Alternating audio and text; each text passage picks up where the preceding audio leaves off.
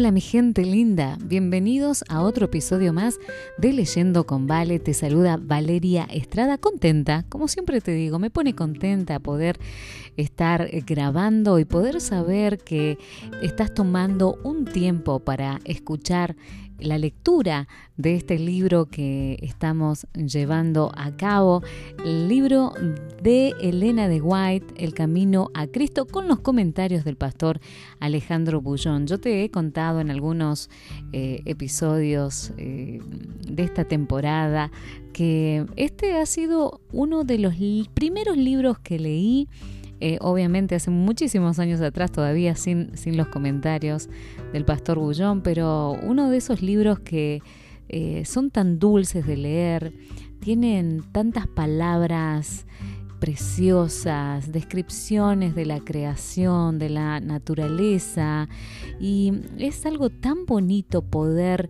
percibir el amor de Dios a través de la lectura que yo dije, tengo que compartirla con mi gente de Leyendo con Vale. Así que si estos audios, otra vez te lo digo, siempre te lo digo en cada episodio, te bendicen, por favor compartilos también.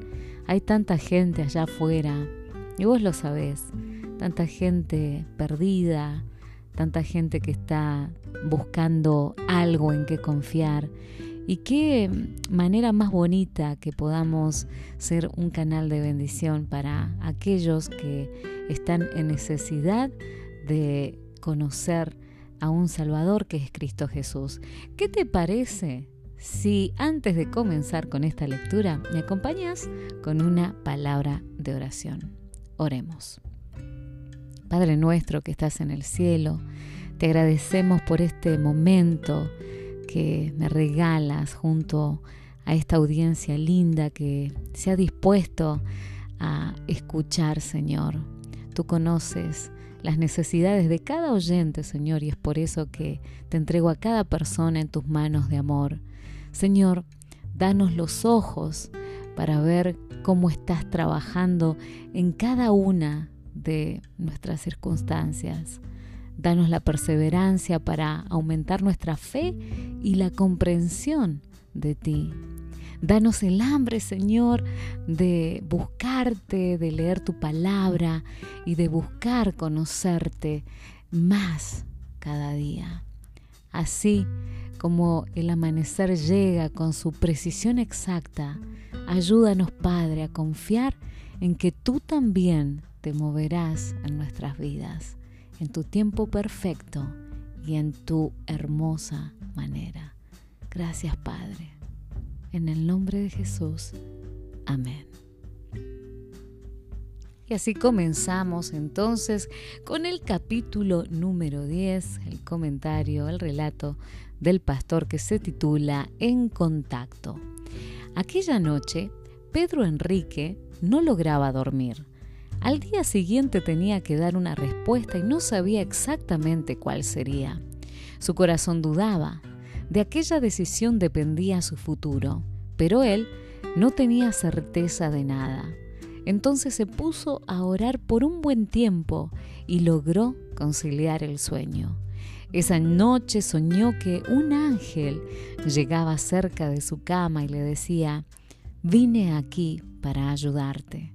Al despertar recordó lo que el ángel le dijo y jamás se arrepintió de haber dado aquella respuesta a sus empleadores. Dios es un Dios que se comunica, no guarda silencio. Está siempre dispuesto a orientar a sus hijos y lo hace de muchas maneras. Dios nos habla a través de sus obras providenciales y por medio de la influencia de su espíritu sobre el corazón en nuestras circunstancias y nuestros ambientes, en los cambios que suceden diariamente alrededor de nosotros, podemos encontrar preciosas lecciones si nuestro corazón está abierto para discernirlas.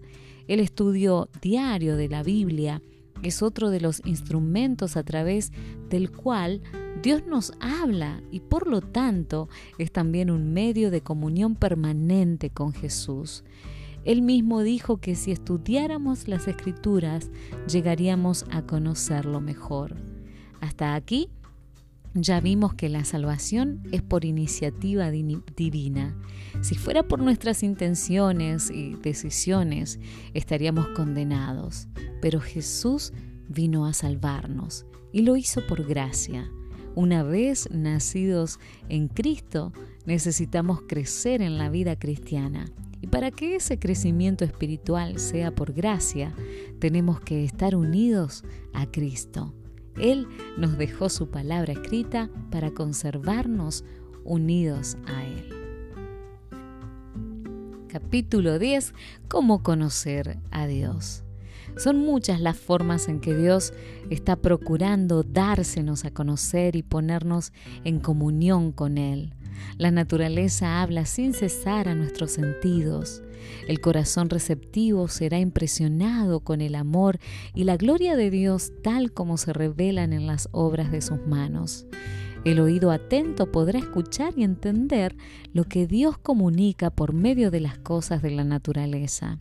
Los campos verdes, los árboles majestuosos, los capullos y las flores, la nube que pasa, la lluvia que cae, el arroyo que murmura, las glorias de los cielos, todas estas cosas hablan a nuestro corazón y nos invitan a conocer al ser que las hizo. Nuestro Salvador entrelazó sus preciosas lecciones con las cosas de la naturaleza, los árboles, los pájaros, las flores, los valles, las colinas, los lagos y los hermosos cielos así como los incidentes y las circunstancias de la vida diaria, todo fue ligado a las palabras de verdad, con el propósito de que sus lecciones fueran así traídas a menudo a la mente, aun en medio de las atareadas ocupaciones de la vida de trabajo del hombre. Dios quiere que sus hijos aprecien sus obras y se deleiten en la sencilla y silenciosa hermosura con la cual ha adornado nuestra morada terrenal. Él es amante de lo bello y, por encima de todo lo que es atractivo exteriormente, ama la belleza de carácter y quiere que cultivemos la pureza y la sencillez, las apacibles gracias de las flores. Si tan solo queremos escuchar, las obras que Dios ha creado nos enseñarán preciosas lecciones de obediencia y confianza. Desde las estrellas que en su invisible órbita por el espacio siguen de siglo en siglo su trayectoria señalada, hasta el átomo más diminuto, las cosas de la naturaleza obedecen la voluntad del Creador. Y Dios cuida y sostiene todas las cosas que ha creado el que sustenta los innumerables mundos diseminados por la inmensidad, también tiene cuidado de las necesidades del castaño gorrioncillo que entona sin temor su humilde canto. Cuando los hombres van a su trabajo diario o están orando, cuando descansan a la noche o se levantan por la mañana, cuando el rico banquetea en su palacio o el pobre reúne a sus hijos alrededor de su escasa mesa, el Padre Celestial vigila tiernamente a cada uno. No se derraman lágrimas sin que Él lo note. No hay sonrisa que para Él pase inadvertida. Si creyéramos plenamente esto, toda ansiedad indebida desaparecería. Nuestra vida no estaría tan llena de desengaños como ahora, porque dejaríamos cada cosa, ya sea grande o pequeña, en las manos de Dios, quien no se confunde por la multiplicidad de cuidados ni se abruma por su peso. Entonces gozaríamos de un reposo de alma que muchos desconocen hace largo tiempo. Cuando tus sentidos se deleiten en las atractivas hermosuras de la tierra, Piensa en el mundo venidero, el cual jamás conocerá mancha de pecado ni de muerte, donde la faz de la naturaleza no llevará más la sombra de la maldición. Imagínate cómo será el hogar de los salvados y entonces recuerda que será más glorioso que cuando pueda figurarse la más brillante imaginación. En los variados dones de Dios en la naturaleza, vemos apenas el reflejo más pálido de su gloria.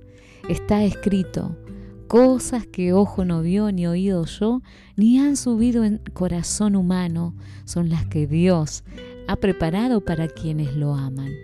Esto se encuentra en 1 Corintios capítulo 2, versículo 9.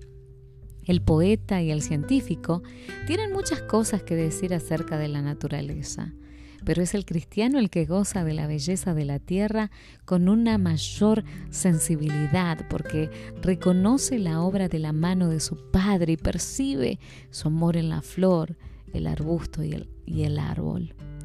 Nadie podrá apreciar plenamente el significado de colinas y valles, ríos y mares, si no los mira como una expresión del amor de Dios hacia el hombre.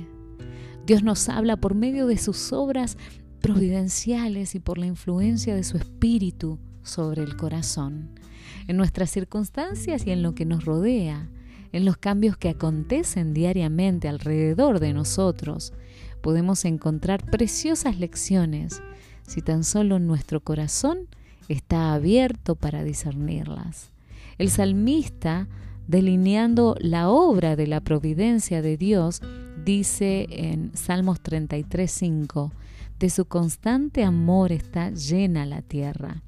Y Salmos 107:43 dice, el que sea sabio, preste atención a estas cosas y entienda el constante amor del Señor. Dios nos habla en su palabra. En ella tenemos en líneas más claras la revelación de su carácter, de su trato con los hombres y de la gran obra de la redención. En ella se despliega ante nosotros la historia de los patriarcas y los profetas y de otros santos de la antigüedad. Ellos eran hombres sujetos a pasiones semejantes a las nuestras. Vemos cómo lucharon con desalientos como los nuestros, cómo cayeron bajo tentaciones como hemos caído nosotros y sin embargo cobraron nuevo valor y vencieron por la gracia de Dios. Y contemplándolos nos animamos en nuestro esfuerzo en pos de la justicia al leer las preciosas experiencias que se les permitió pasar de la luz, el amor y la bendición que les tocó gozar y de la obra que hicieron por la gracia a ellos dada, el espíritu que los inspiró enciende en nuestro corazón un fuego, un fuego de santa emulación y un deseo de ser semejantes a ellos en carácter, de caminar con Dios como ellos lo hicieron. Jesús dijo de las escrituras del Antiguo Testamento, y cuánto más cierto es esto acerca del Nuevo Testamento. Ellas testifican de mí, el Redentor en quien se centran nuestras esperanzas de vida eterna. Sí, toda la Biblia nos habla de Cristo, desde el primer registro de la creación, porque nada de cuanto existe fue hecho sin él, dice Juan capítulo 1 versículo 3, hasta la última promesa en Apocalipsis 22, 12. Yo vengo pronto. Leemos acerca de sus obras y escuchamos su voz. Si deseas familiarizarte con el Salvador, estudia las Santas Escrituras. Llena todo el corazón con las palabras de Dios. Son el agua viva que apagará tu ardiente sed son el pan vivo proveniente del cielo. Jesús declara, a menos que coman la carne del Hijo del Hombre y beban su sangre, no tendrán vida en ustedes. Y al explicarse dice, las palabras que yo les he hablado son espíritu y son vida. Nuestro cuerpo se desarrolla con lo que comemos y bebemos y lo que sucede en la vida natural sucede en la vida espiritual. Aquello en lo que meditamos es lo que le da tono y vigor a nuestra naturaleza espiritual. El tema de la redención es un tema que los ángeles ansían contemplar. Será la ciencia y el canto de los redimidos a lo largo de las interminables edades de la eternidad. ¿No es un pensamiento digno de atención y estudio ahora? La misericordia y el amor infinitos de Jesús, el sacrificio hecho en favor de nosotros, nos demandan la más seria y solemne reflexión. Deberíamos espaciarnos en el carácter de nuestro querido Redentor e Intercesor Deberíamos meditar en la misión del que vino a salvar a su pueblo de sus pecados. Cuando así contemplemos los asuntos celestiales, nuestra fe y nuestro amor crecerán más fuertes y nuestras oraciones serán cada vez más aceptables a Dios, porque se mezclarán más y más con fe y amor. Serán inteligentes y fervientes. Habrá una confianza más constante en Jesús y una experiencia viva y diaria en su poder para salvar perpetuamente a todos los que por medio de Él se acercan a Dios. Al meditar en las perfecciones del Salvador, desearemos ser enteramente transformados y renovados conforme a la imagen de su pureza. Nuestra alma tendrá hambre y sed de llegar a ser semejante a aquel a quien adoramos. Mientras más concentremos nuestros pensamientos en Cristo, más hablaremos de Él a otros y lo representaremos ante el mundo. La Biblia no fue escrita solo para los eruditos, al contrario, fue destinada para la gente común. Las grandes verdades necesarias para la salvación están presentadas con tanta claridad como la luz del mediodía. Y nadie equivocará o perderá su camino, excepto quienes sigan su propio juicio en lugar de la voluntad de Dios tan claramente revelada. No debemos aceptar el testimonio de nadie en cuanto a lo que enseñan las escrituras, sino que debemos estudiar las palabras de Dios por nosotros mismos. Si permitimos que otros piensen por nosotros, se paralizarán nuestras energías y se reducirán nuestras capacidades. Las nobles facultades de la mente pueden atrofiarse tanto por la falta de ejercitación en temas dignos de su concentración que lleguen a perder su capacidad para captar el significado profundo de la palabra de Dios. La mente se ensanchará si se le emplea en investigar la relación de los temas de la Biblia, comparando texto con texto y cosas espirituales con cosas espirituales. No hay nada mejor diseñado para fortalecer el intelecto que el estudio de las escrituras. Ningún otro libro es tan poderoso para elevar los pensamientos y dar vigor a las facultades como las amplias y ennoblecedoras verdades de la Biblia. Si se estudiara la palabra de Dios como es debido, las personas tendrían una amplitud de mente, una nobleza de carácter y una firmeza de propósito pocas veces vistos en estos tiempos, pero obtendremos poquísimo beneficio de una lectura precipitada de las escrituras.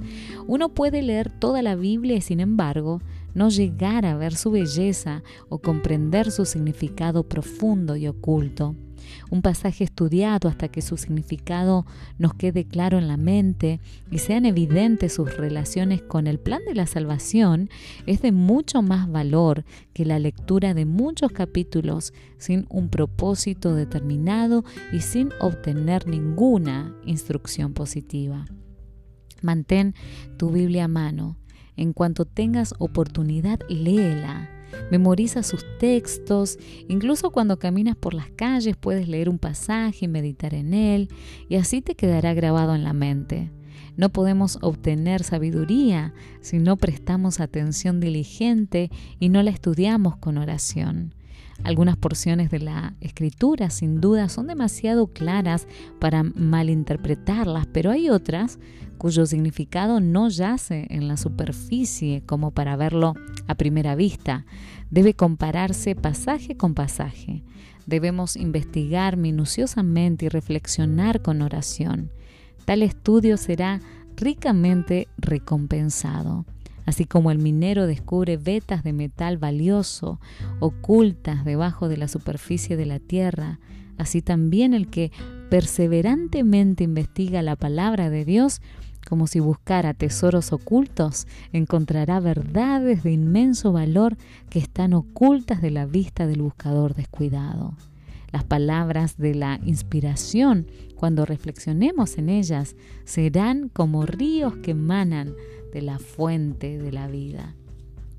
Nunca debe estudiarse la Biblia sin oración. Antes de abrir sus páginas, debemos pedir la iluminación del Espíritu Santo y nos será dada. Cuando Natanael vino a Jesús, el Salvador exclamó, ahí viene un verdadero israelita, israelita, en quien no hay engaño. Natanael le dijo, ¿de dónde me conoces? Jesús le respondió, antes que Felipe te llamara, cuando estabas debajo de la higuera, te vi. Y Jesús también nos verá en nuestro lugar secreto de oración, si lo buscamos a fin de que nos dé luz para saber qué es verdad. Los ángeles del mundo eh, de luz estarán con los que busquen con humildad de corazón la dirección divina. El Espíritu Santo exalta y glorifica al Salvador. Su función es presentar a Cristo, la pureza de su justicia y la gran salvación que tenemos gracias a Él. Jesús dice, Él tomará de lo mío y se lo comunicará a ustedes. Juan 16, 14. El Espíritu de verdad es el único maestro eficaz de la verdad divina cuánto debe estimar Dios a la raza humana, siendo que dio a su Hijo para que muriera por ella y envía a su Espíritu para que sea el Maestro y continuo guía del hombre. El Manual de la Felicidad. La Biblia es el instrumento a través del cual Dios desea llevarnos a aguas tranquilas y pastos verdes si creyéramos plenamente esto, toda ansiedad indebida desaparecería. Nuestra vida no estaría tan llena de desengaños como ahora, porque dejaríamos cada cosa, ya sea grande o pequeña, en las manos de Dios. Entonces gozaríamos de un reposo de alma que muchos desconocen hace largo tiempo. La Biblia es nuestro manual de la felicidad en sus páginas encontramos el secreto para una vida victoriosa en todos los aspectos. Nos presenta instrucciones divinas, a veces de manera directa y otras de modo indirecto, a través de las historias de hombres y mujeres que vivieron en aquellos tiempos. En la Biblia se despliega ante nosotros la historia de los patriarcas y los profetas y de otros santos de la antigüedad ellos eran hombres sujetos a pasiones semejantes a las nuestras. Vemos cómo lucharon con desalientos como los nuestros, cómo cayeron bajo tentaciones como hemos caído nosotros y sin embargo cobraron nuevo valor y vencieron por la gracia de Dios. Contemplándolos nos animamos en nuestro esfuerzo en pos de la justicia. Cuando encontramos en la Biblia la historia de hombres que anduvieron con Dios como Enoch, Noé, Abraham, David y otros, percibimos que la más grande lección que podemos aprender de esas personas es que aprendieron a caminar con Dios y esas historias nos inspiran.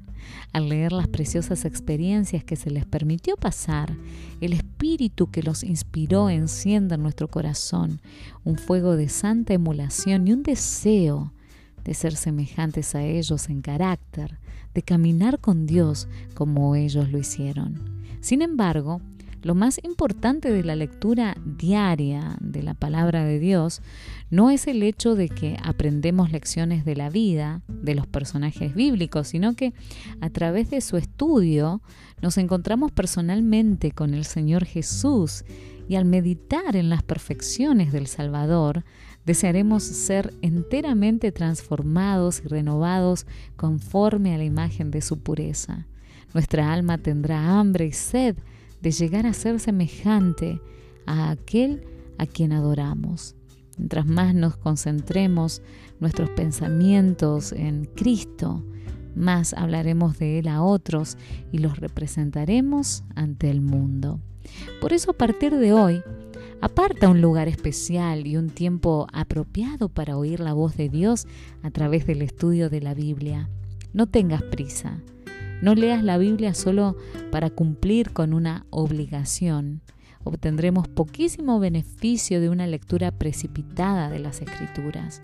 Uno puede leer toda la Biblia y sin embargo no llegar a ver su belleza o comprender su significado profundo y oculto. Cada vez que abras la Sagrada Escritura, lee con paciencia, relaciona lo que acabas de leer con las situaciones que vives en este momento.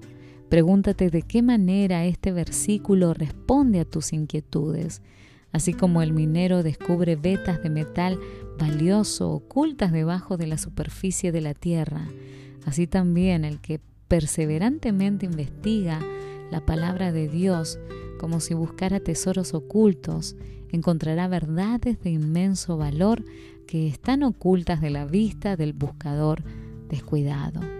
Las palabras de la inspiración, cuando reflexionemos en ellas, serán como ríos de agua que emanan de la fuente de la vida.